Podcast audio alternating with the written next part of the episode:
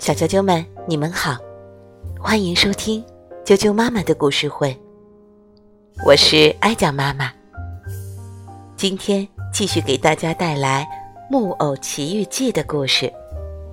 原著卡洛·科洛迪，绘画英诺桑提，金钟玉国际股份有限公司出版。《木偶奇遇记》第三章：木偶皮诺丘。杰佩托住在一楼楼梯下面一个很小的房间里，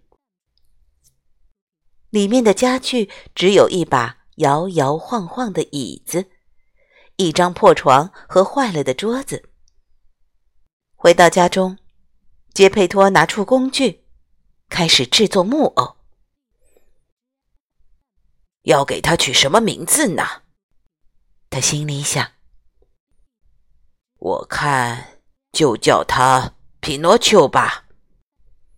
这是个会带来好运的名字。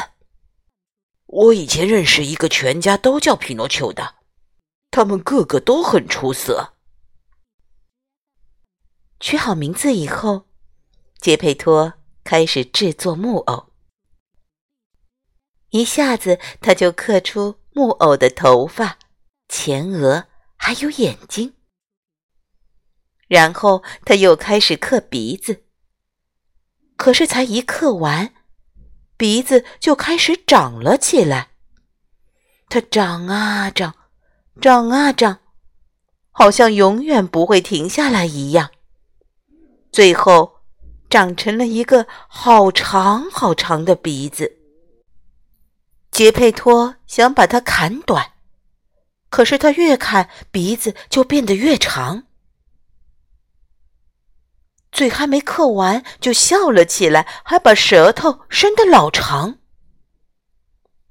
杰佩托假装没看见，没想到刚刚刻好手，杰佩托就感觉假发从头上被拿走了。他转过身来。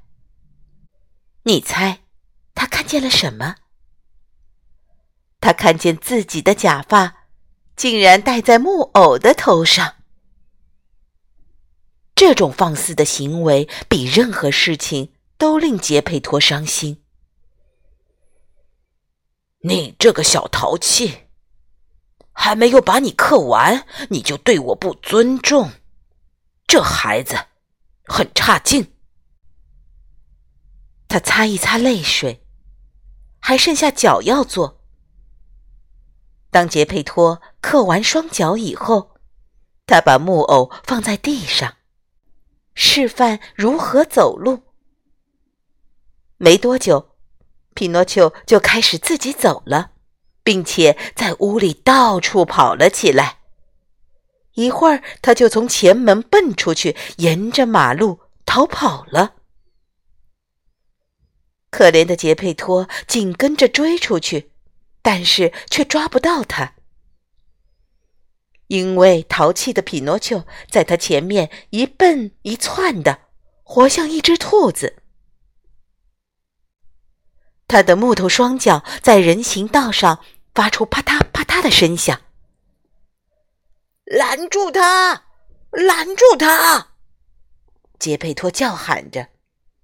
但是街上的人看到一个木偶跑得飞快，都站在那里愣住了，然后笑个不停。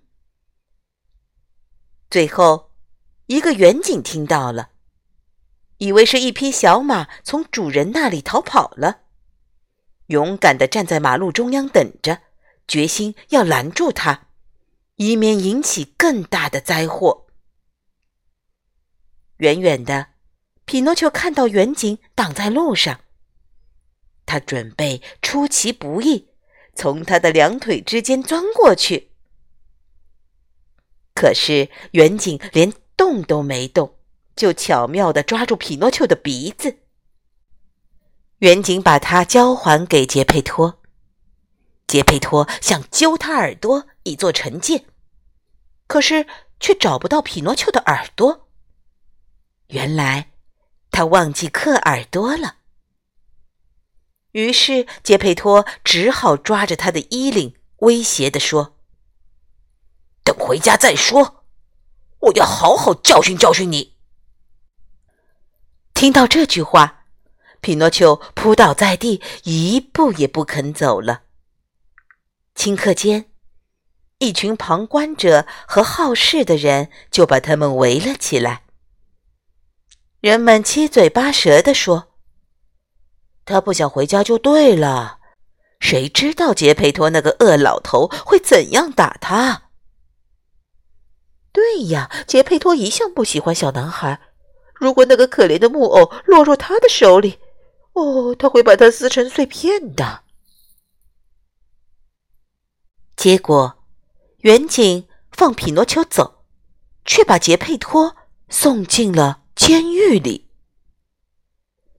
那个倒霉的杰佩托想不出替自己辩护的话，只好在被带走时大喊着：“孩子啊，你也不想想，我费那么大的力气，本来想做一个听话的好木偶，这都是我自找的，我早该想到的。”